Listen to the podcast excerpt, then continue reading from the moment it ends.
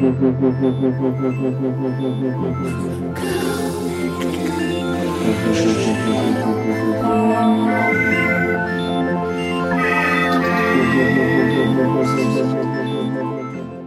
und herzlich willkommen zum Podcast der Comic Invasion Berlin. Lara ist da. Hallo. Ich bin Carlos und heute haben wir Auge dabei. Guten Tag. Bevor wir zu Auge kommen, sprechen wir aber erstmal nochmal kurz äh, über Aktuelles zur Comic Invasion und was gibt's denn da gerade anzusagen, Lara? Also zum einen brauchen wir für das Hauptfestival immer noch äh, ein paar Volunteers, freiwillige HelferInnen, die uns da unterstützen äh, und wenn es auch nur eine Stunde ist, die äh, irgendwie der Claire unter die Arme greifen und ähm, ihr kriegt dafür coole Sachen, Goodie Bag und so weiter. Das wäre wichtig, wenn ihr euch da ähm, vielleicht anmeldet. Das könnt ihr auf comicinvasionberlin.de machen. Da gibt's einen Unterpunkt, wo ihr mitmachen könnt und euch anmelden könnt. Da wären wir euch sehr dankbar. Und dann haben wir natürlich auch ähm, schon die Events auf Facebook jetzt erstellt, sowohl für die Invasion als auch für das Satellitenwochenende. Und für das Satellitenwochenende steht auch schon grob der Plan. Das ist ja am 16. und 17. Juni. Und zwar haben wir am Samstag äh, von 11 bis 16 Uhr einen Kinderworkshop. Dann gibt es ähm, von 12 bis 15 Uhr einen Workshop Fill in the Lines. Wir haben den ganzen Tag, Samstag und Sonntag, die Hedre Comic Exhibition. Wir haben eine Ausstellung von Mike Banks. Wir haben äh, den Spectra Workshop am Samstag von 16 bis 18 Uhr.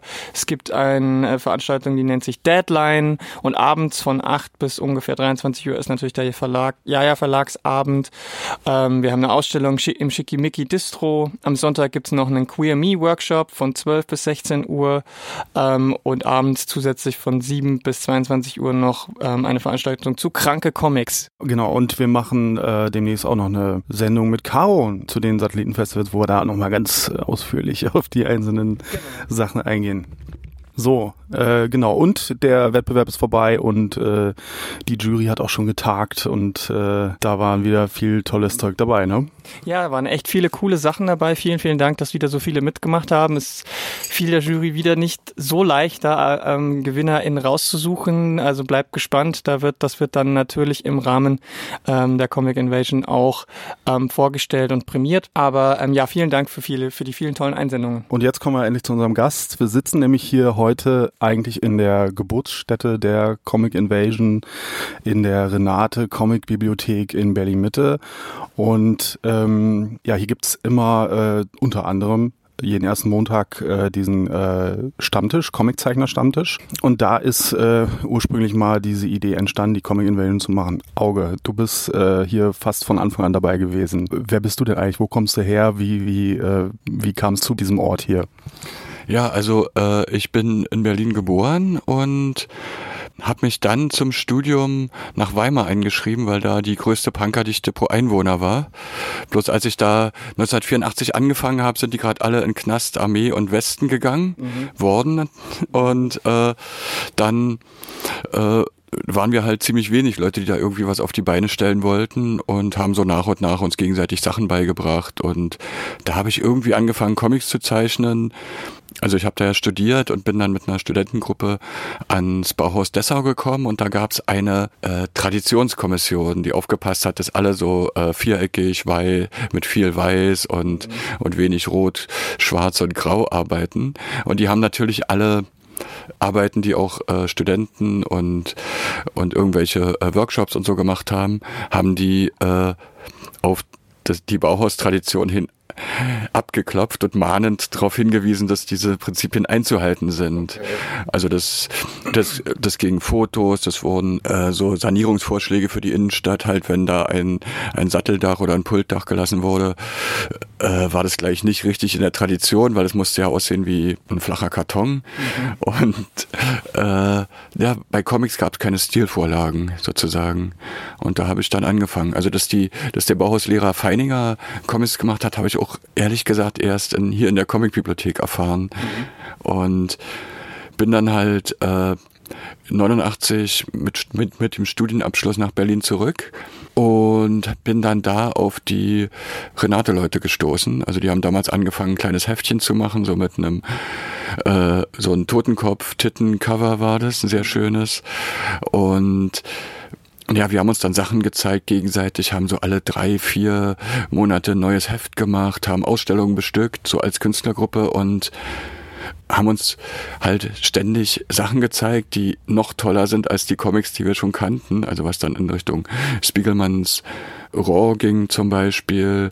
Und äh, da habe ich dann gesagt, naja, vielleicht zeigen wir das auch anderen Fremden und nicht nur uns 15 irgendwie Interessierten und haben dann halt äh, die Situation ausnutzen können, dass damals äh, jeder Ostler, damit er nicht unzufrieden wird, in eine gut dotierte ABM-Maßnahme gesteckt wird. Und wir konnten da halt Miete zahlen für einen Raum, wir konnten ich weiß gar nicht genau, 2000 oder 5000 Bücher anschaffen und waren selber auch sehr gut ausgestattet finanziell. Und als die Maßnahme vorbei war, dann da hatten wir so viele äh, Leute, die das lesen wollten, dass wir nicht mehr zumachen konnten. Mhm. Wir sind dann äh, 94 hier in die Tucholsky-Straße gezogen, nochmal kurz für eine Renovierung um die Ecke und sind jetzt zehn Leute ungefähr, die ehrenamtlich sich in die Zeiten und Aufgaben reinteilen. 2000 bis 5000 am Anfang Bücher waren das. Wie viel sind es denn jetzt? Jetzt sind es zwischen äh, 25 und 27.000 äh, Medien, sagt man ja als Bibliotheksfachkraft. Wir haben halt einen Online-Katalog, wo auch die Fachartikel zum Beispiel vom Comics-Journal suchbar sind. Ja, ich kann es jetzt so gut sagen, weil ich zwischendurch auch Bibliothekswesen noch studiert habe und wir haben noch eine Person im Team, die das auch gemacht hat. Und dadurch sind wir auch, ja, wir können uns schon als ziemlich spezielle Spezialbibliothek bezeichnen. Genau, wir haben es nämlich, glaube ich, noch gar nicht so richtig gesagt. Die Renate ist vor allem eine Comic-Bibliothek. Also wo man sich tatsächlich Comics ausleiht. Also, ähm, aber es werden auch Sachen verkauft, ne? Ähm, wir haben einen kleinen Comic Kunst Souvenir Berlin Shop, der uns die Miete verdient und die Stromrechnung und neue äh, Einklebe-Plastertaschen für die, für die Bücher, die neu reinkommen. Ja, das ist eigentlich der kleine Shop und da gibt's Sachen halt von uns selber, von unseren Freunden, von Geistesverwandten, von äh, künstlerisch interessanten Sachen eigentlich aus aller Welt.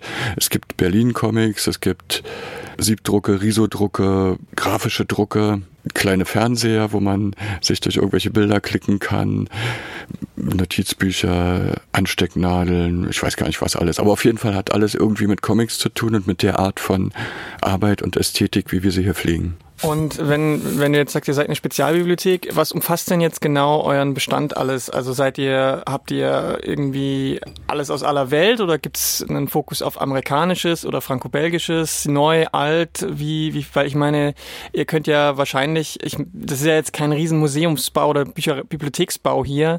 Gibt es irgendwie, wie ihr das eingrenzt oder wie strukturiert ihr das? Ähm, unser Fokus liegt auf Comics, das heißt also Sachen, wo ein ästhetische Wirkung durch das aufeinanderfolgende Betrachten von Bildern erzielt wird. Und wir versuchen für alles, was wir kriegen können, mindestens ein Beispiel zu haben. Dazu gehören auch Comics aus Indonesien, aus äh, Slo Slowenien, Kroatien, Polen, Brasilien, Indien, ich weiß es nicht, überall her, wo es, wo wir irgendwie Comics habhaft werden, die äh, machen wir hier zugänglich. Mhm. Und natürlich haben wir sehr viele, äh, die aus, aus den USA, aus England, aus Frankreich, aus Spanien, aus Italien, aus Deutschland kommen, aus Japan. Wir nehmen eigentlich alles. Mhm. Genau, wir sitzen hier auch äh, äh, vor einem Regal mit der kompletten oder fast hast du gesagt, fast kompletten äh, äh, Reihe lustige Taschenbücher und, und Mangas und alles mögliche. Also es ist wirklich ähm, extrem breit. Äh, lass uns noch mal kurz ein Schrittchen zurückgehen. Also ähm, als, als ihr damit angefangen habt, was war denn da die Hauptmotivation? Ich meine, ihr hättet ja auch sagen können, wir machen hier nur so eine Art Treffpunkt oder, oder auch einen Laden, einen Comicladen oder so. Also wir wollten eigentlich, wollten wir anderen Leuten zeigen, wie toll, vielfältig und großartig Comics sind. Und äh, aus diesem anderen Zeigen kam schon erstmal, dass es äh, die Anforderung, dass eine offene Tür haben muss. Mhm. Wir hatten damals als allererste Arbeitsidee so eine Art Lesecafé, aber eigentlich wollten wir keine Gastronomen werden. Und haben dann e-, eben überlegt, was wünschen wir uns. Mhm. Und es gab in Ostberlin das französische Kulturzentrum unter den Linden und die hatten in ihrer Bibliothek eine ziemlich große Comic-Abteilung. Also da hatten wir gesehen, dass es sowas überhaupt gibt mhm. und dachten dann, ja, da fehlt ja ganz schön viel, aber die sind ja halt auch in der Hinsicht speziell gewesen, dass die halt eine Art äh, französische Kulturbotschaft dargestellt haben und wir halt eine, eher eine Kulturbotschaft für das Medium machen wollten. Genau, ja, ich bin auch so ein bisschen mit äh, Comics aus der Bücherei aufgewachsen. Du auch, ne? Ja, genau. Also ich bin, ich hatte nur eine kleine Ortsbibliothek, Bücherei, wo ich dann immer, immer wieder hin bin und die neuesten franco-belgischen Asterix, Lucky Luke und so weiter. Genau, die waren aber immer sehr äh, so fokussiert auf eben viel franco-belgisches. Also es war wirklich überhaupt gar nicht große Bandbreite, ne? Nee, überhaupt nicht. Also äh, Superhelden-Comics zum Beispiel gab es da, glaube ich, gar nicht. Es gab noch ein bisschen so dieses Calvin und Hobbes natürlich. Mhm. Also wenn aus USA dann sowas, eher so Strip-Sachen Mhm. Noch ein bisschen Hager der Schreckliche oder so. Äh, Garfield natürlich. Peanuts. Aber das war's dann auch schon. Also da ist hier die Bandbreite viel, viel größer. Aber ihr seid ja nicht nur, ihr macht ja nicht nur ähm, Primärliteratur, sondern, wenn ich das richtig weiß, habt ihr auch Sekundärliteratur, ne? Also Forschung. Ähm, wir haben äh, eine große Abteilung von Büchern über Comics. Also das sind zum Teil äh, äh, so wissenschaftliche Arbeiten, das sind zum Teil so ähm, sowas ähnliches wie Fachzeitschriften und Fach Bücher, also sowas wie das die, äh, Ecom-Jahrbuch zum Beispiel, da, da, haben wir alle, ja, da ist die Sammlung vollständig und die bleibt doch vollständig, weil wir freundlicherweise immer das aktuelle Exemplar geschickt bekommen. Äh, wir haben auch sowas wie Artbooks heißt es ja auf Deutsch, also so Sachen, wo von bestimmten äh, Zeichnerinnen oder Zeichengruppen oder ähm, äh, bestimmten Serien halt tolle Illustrationen gesammelt sind. Wir haben äh, Sachen, die sich mit dem Schreiben von Comics beschäftigen. Wir haben äh, eine Sammlung an Anleitungen, würde ich jetzt mal sagen, oder also wie man überhaupt Comics zeichnen kann. Wir haben sogar Sachcomics, also so Marx für Anfänger oder solche Sachen. Und also es ist so, dass, dass zu uns natürlich Leute kommen, die, die einfach äh, Comics lesen wollen. Es kommen Leute, die schreiben müssen, weil sie zum Beispiel äh, Journalismus machen oder weil sie irgendein kulturwissenschaftliches, literaturwissenschaftliches äh, Studium machen. Es gibt Leute, die irgendwas studieren, wo sie dann eine Jahresarbeit schreiben darüber, wie sich das im Comic widerspiegelt. Also meinetwegen äh, äh, Geschichtswissenschaften oder Betriebswissenschaften oder sowas. Das gibt auch Leute, die herkommen, um zu gucken, wie Bibliotheken mit Comics umgehen können. Also wir haben da auch schon äh, Beratungen und Vorträge und Weiterbildungen gemacht. Aber die meisten, die, die kommen, wollen einfach lesen, lesen, lesen, lesen, lesen. Genau, aber ihr macht hier eben auch ähm, so Veranstaltungen wie den äh, Comic-Stammtisch, Zeichner-Stammtisch. Ähm. Der Comic-Stammtisch ist nicht nur für Leute, die zeichnen, mhm. sondern das ist ein, den haben wir extra Comic-Stammtisch genannt, weil es um das Interesse geht. Das heißt, es kommen Leute aus Verlagen vorbei, es kommen natürlich Leute, die zeichnen, es kommen Leute, die Comics schreiben, es gibt Leute, die so eine Art ähm, Comic-Journalismus oder Comic-Wissenschaft machen. Es gibt äh, in den letzten zwei Jahren kommen mehr und mehr Leute, die auch Übersetzungen machen. Und es gibt Leute, die Festivals organisieren zum Beispiel. Also wir beschreiben das so, dass auch äh, äh, Freunde von Fans kommen und, und so. Also es ist so offen einfach. Also wer sich interessiert, kommt rein und hängt dann einfach mit uns ab und kann sich so viel unterhalten und mit den Leuten unterhalten, wie es gerade passt. Also es gibt keine Rituale dabei oder sowas. Aber ja. und es kommen natürlich auch Leute, die so entweder äh, mal in Berlin sind und zeichnen und sich dann hier austauschen wollen. Aber es kommen auch Leute, die so sich als junges Talent verstehen und Anschluss suchen an Leute, die das, die schon ein bisschen Ahnung haben. Genau, und ähm, was, was gibt's denn noch für, also du hast zum Beispiel einen äh, Zeichenkurs hier gegeben, weiß ich noch, äh, machst du nicht mehr, hast du vorhin gesagt? Ja, ich äh, habe das zeitlich nicht mehr geschafft, selber den Kindercomic-Kurs zu machen, also wo so äh, ja, ab acht, also so schreiben können ist schon nicht schlecht, aber das ist auch so, dass die Leute erst beim Schreiben lernen, durchaus schon anfangen können, Comics zu machen, weil es geht ja darum, auch äh, gerade bei Kindern, die anfangen, so eine Art Lese- und Schreibanlässe zu schaffen. Und beim Comicmachen haben die sehr wenig Angst, irgendwie was hinzuschreiben und äh, keine Angst, Fehler zu machen. Und das ganz, also da, da habe ich richtig beobachten können, wie so die Leute innerhalb von einem halben Jahr so sicherer werden. Mhm. Äh, das gibt zurzeit zwei Erwachsenenkurse, einen äh, Comic-Kurs, den macht die Elke Steiner, und einen Comic-Schreibkurs, also so so eine Art Drehbuch und Auflösung würde man es im Film nennen, wo äh, ja, der ist auch äh, gut besucht. Den, den macht Ulla Loge und beide machen das so, dass die halt so eine Art Curriculum durchlaufen und am Ende eine praktische Arbeit in Form eines gemeinsamen Heftes. Mhm. Gibt es sonst noch äh, regelmäßige Veranstaltungen oder, ähm, oder auch unregelmäßige Veranstaltungen, die du wichtig findest, die man mal erwähnen sollte? Naja, also äh, wir sind ja immerhin auch äh, mit der Comic-Invasion Berlin so, so dabei, Deswegen sitzen wir hier. Äh, die, das Medium Comic so ein bisschen in die Öffentlichkeit zu tragen und Leute dran zu gewöhnen, dass sie da einfach sich dafür interessieren dürfen, ohne dass es komisch ist. Ja. Und hast du den Eindruck, äh, da hat sich was getan jetzt hier so in der ganzen Zeit, die es Renate jetzt schon gibt? Seit 89 oder so hast du gesagt, ne? Gibt es den Laden? Nee, den Laden ein bisschen später, oder? Äh, die Gruppe gibt es seit 89 und den Laden, da gehen die Meinungen auseinander, weil sich keiner mehr dran erinnern kann genau, ob 91 oder 92 die Bibliothek okay. geöffnet hat. Ja. Aber wir wissen am 19. September immerhin. Okay. und äh, äh, als wir angefangen haben, mussten wir schon immer sagen, ja, Comics, äh, klar haben wir als Kinder alle Comics lesen gelernt oder viele. Und es gibt auch Comics, die äh, einen vernünftigen und, und äh, äh, Erwachsene einer Rezeption angemessenen Anspruch haben. Das sagen wir heute immer noch. Das ist ein bisschen leichter geworden, immerhin, dass andere Leute verstehen, was wir meinen.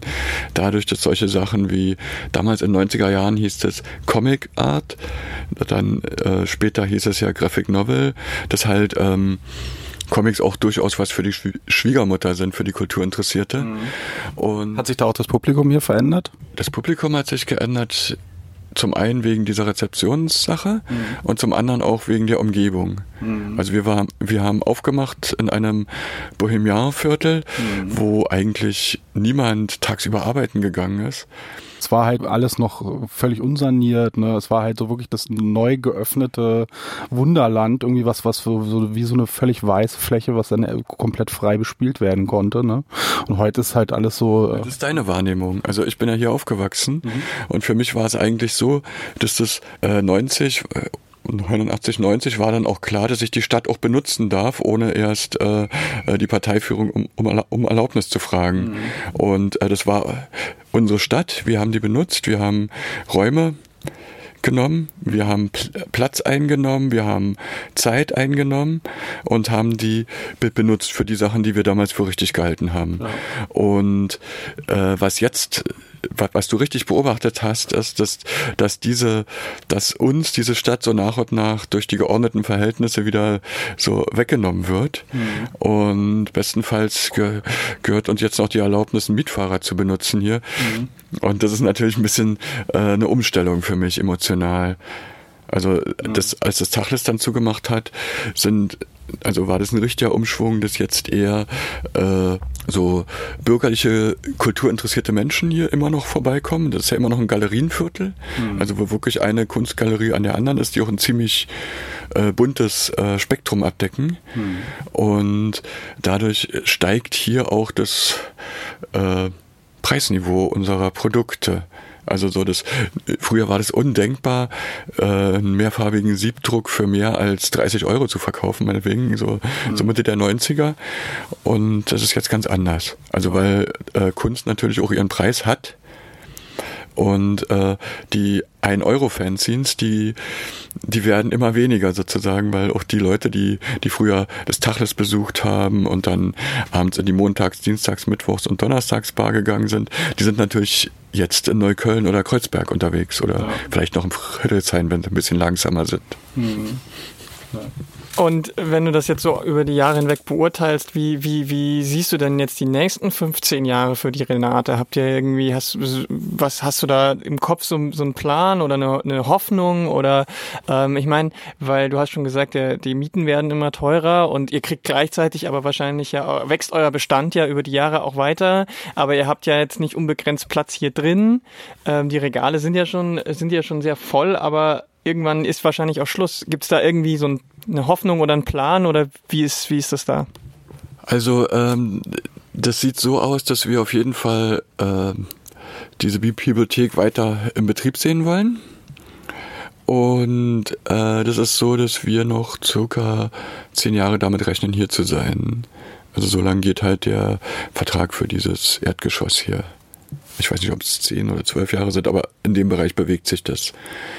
Und äh, das gab schon mal so in den Nullerjahren so ein bisschen so Versuche und Überlegungen, ob wir uns an eine öffentliche Bibliothek anschließen, was wir dann aber nicht gemacht haben, weil da wären wir, da hatten wir Angst, dass wir im Prinzip unsere speziellen, unsere spezielle, äh, darf ich Kauzigkeit sagen? Unsere, unsere, unsere Kauzigkeit, die halt darin besteht, dass wir hier auch ein bisschen machen, was wir wollen, dass wir äh, Leute einladen, die nicht unbedingt zum Mainstream gehören, dass wir äh, Sachen haben, die nicht äh, hier jedes Elternteil voll entzückt, weil die mit zum Medium gehören, äh, dass, dass wir uns da äh, mit, mit einer öffentlichen Bibliothek ziemlich verändern müssten in eine Richtung, die uns im Moment nicht gefällt. Also wir müssten zum Beispiel in den Leihverkehr gehen, das heißt Fernleihe, das heißt, dass man über Fernleihe unsere Sachen mhm. Äh, kriegen könnte. Da, da wäre weniger hier, okay, das wäre jetzt nicht so schlimm, aber äh, wir würden gleichzeitig auch, äh, würden die Leute dann ihre französischen Romane bei uns abgeben, weil wir am Leihverkehr drin sind. Und, wir, und Wie, was heißt das? Äh, wieso? Also du kannst, du kannst als Leser der öffentlichen Bibliothek, kannst du irgendwo was ausleihen so. Und äh, wenn du dann sagst, ah, äh, ich bin die Woche nicht mehr in Neukölln bei der Bibliothek, vielleicht gebe ich es einfach in Reinickendorf ab und die mhm. schicken das dann rüber. Kostet, glaube ich, ein Euro pro Buch. Aber es ist eine Sache, dass die Bücher weiter in Umlauf bleiben mhm. und für gerade für arbeitende Bevölkerung ziemlich bequem und eine gute Sache.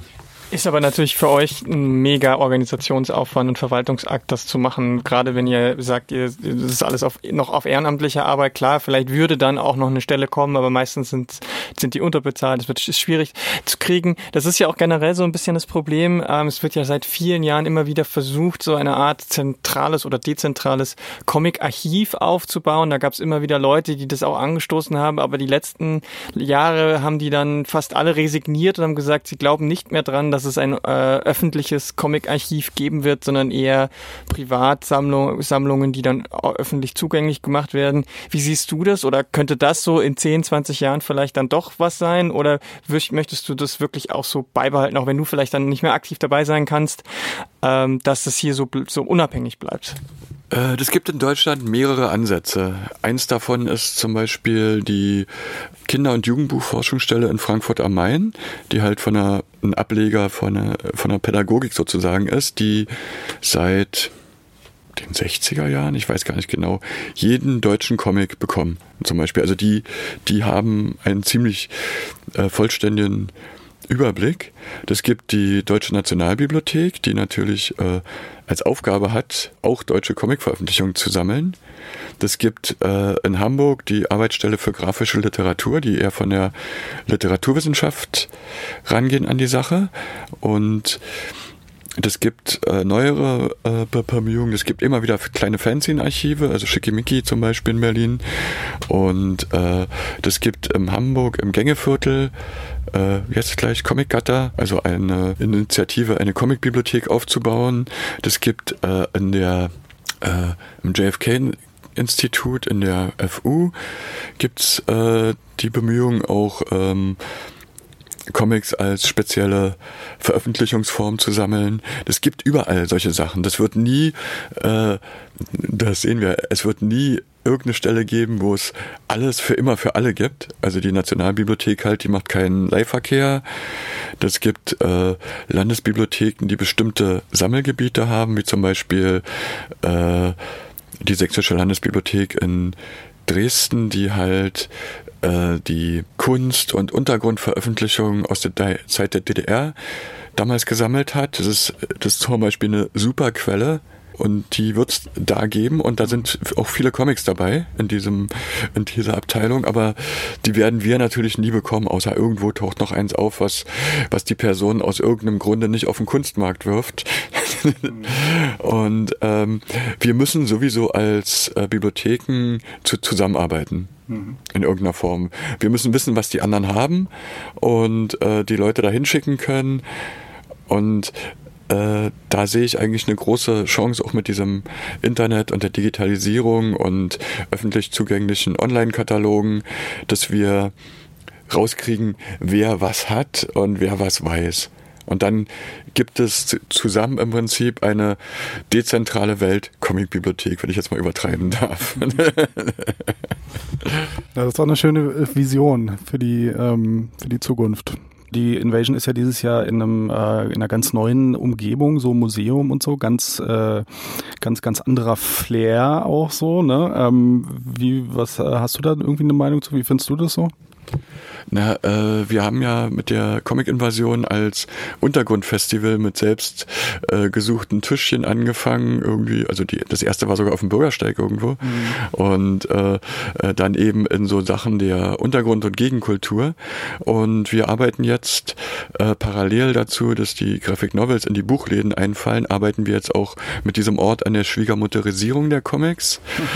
Und äh, gleichzeitig natürlich an dem an der Sichtbarmachung des Untergrunds oder der Comic-Graswurzeln sozusagen. Und das zusammen ist, hoffe ich, eine Sache, die uns später erspart, mühsam Untergrundsammlungen wieder zu pushen und dann eben in der Akademie der Künste auszustellen, weil äh, wir als Medium, so ähnlich wie das Filmmuseum zum Beispiel, einfach äh, schon mal gesammelt da sind. Ja, ja also ich würde sagen, ähm soweit. Ähm, kommt her hier am ersten, jeden erster Montag im Monat ist hier der Comic-Stammtisch, nicht Comic-Zeichner-Stammtisch, sondern der Comic-Stammtisch. Und äh, wenn ihr Comics ausleihen wollt, sowieso ähm, und oder einfach äh, eben Leute treffen wollt, ähm, was, was, was kostet das eigentlich hier, das Ausleihen?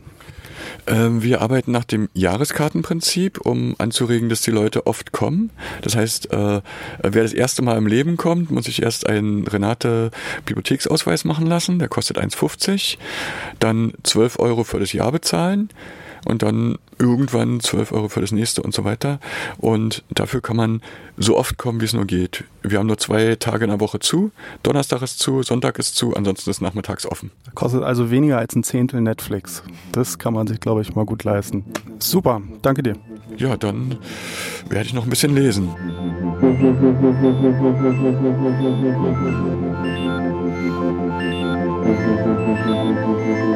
Thank